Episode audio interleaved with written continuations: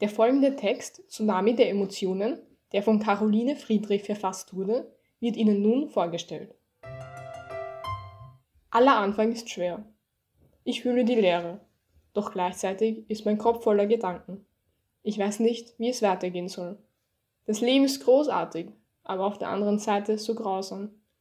Manchmal frage ich mich, ob ich jemals auf der guten Seite war oder ob ich die Einzige bin, die in einem Tsunami voller Negativität noch gerade so zum Atmen kommt. Ich schaue in den Himmel, eine klare Sommernacht, wie es wohl wäre, im Weltall zu sein. Es scheint so leicht und schön.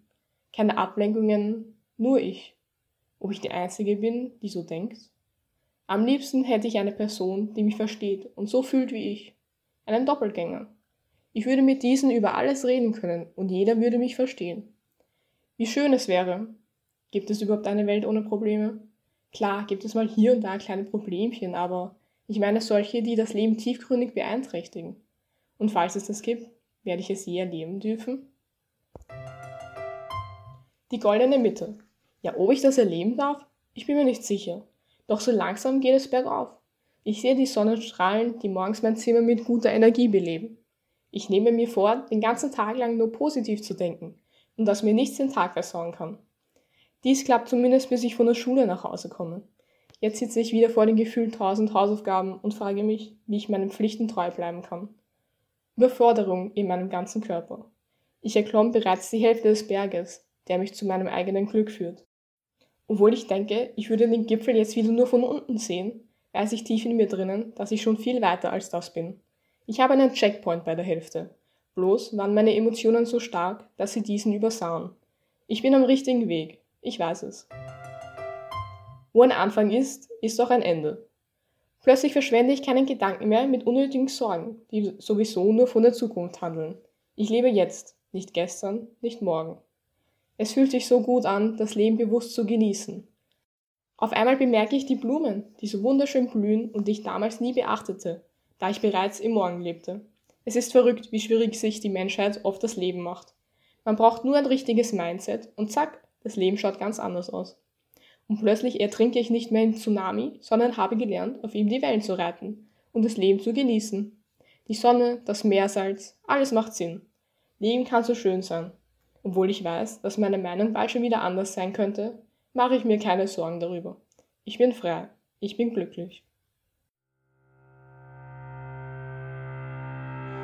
Hallo, ich freue mich sehr, dich hier begrüßen zu dürfen. Danke, ich freue mich, dass ich kommen durfte.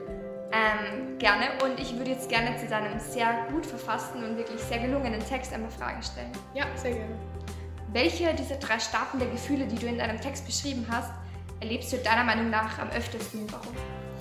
Also wenn ich mich auf ein Gefühl beschränken müsste oder auf eine Gefühlsebene, wenn man das so sagen darf, äh, würde ich glaube ich die goldene Mitte nehmen, so wie ich sie genannt habe. Ähm, weil ich glaube, es ist einfach in mir drinnen, dass ich so ausgewogen fühle, weil ich, ich möchte immer das fühlen, was ich gerade fühle und nicht das, was mir vorgeschrieben wird oder was ich denke, wär, was jetzt am besten wäre. Äh, und deswegen möchte ich, auch wenn ich gerade glücklich bin, nicht meine Trauer unterdrücken, falls sie mal hochkommen sollte. Und deswegen, glaube ich, beschreibt es die goldene Mitte am besten. Das ist sehr schön ausgedrückt und auch vollkommen nachvollziehbar, danke. Die zweite Frage. Nehmen wir mal an, du bist auf Urlaub. Würdest du dann behaupten, dass du nur die glücklichsten Emotionen empfindest oder auch andere weniger glückliche Ebenen erlebst? Mhm. Eine sehr gute Frage. Denn wenn man im Urlaub ist, denkt man immer nur an so glückliche Momente und man denkt nie an die Sorgen, die vielleicht da sein könnten. Und ich persönlich war eigentlich immer glücklich in meinen Urlauben, aber klar hatte ich mal meine Sorgen aus diversen Gründen und da ist es eben wichtig, dass man diese nicht unterdrückt, wie ich schon vorhin gesagt habe. Denn dann, wenn man sich das alles aufstaut und nicht rauslässt, kommt es dann irgendwann zu einer Explosion der Gefühle, einer Tsunami der Emotionen.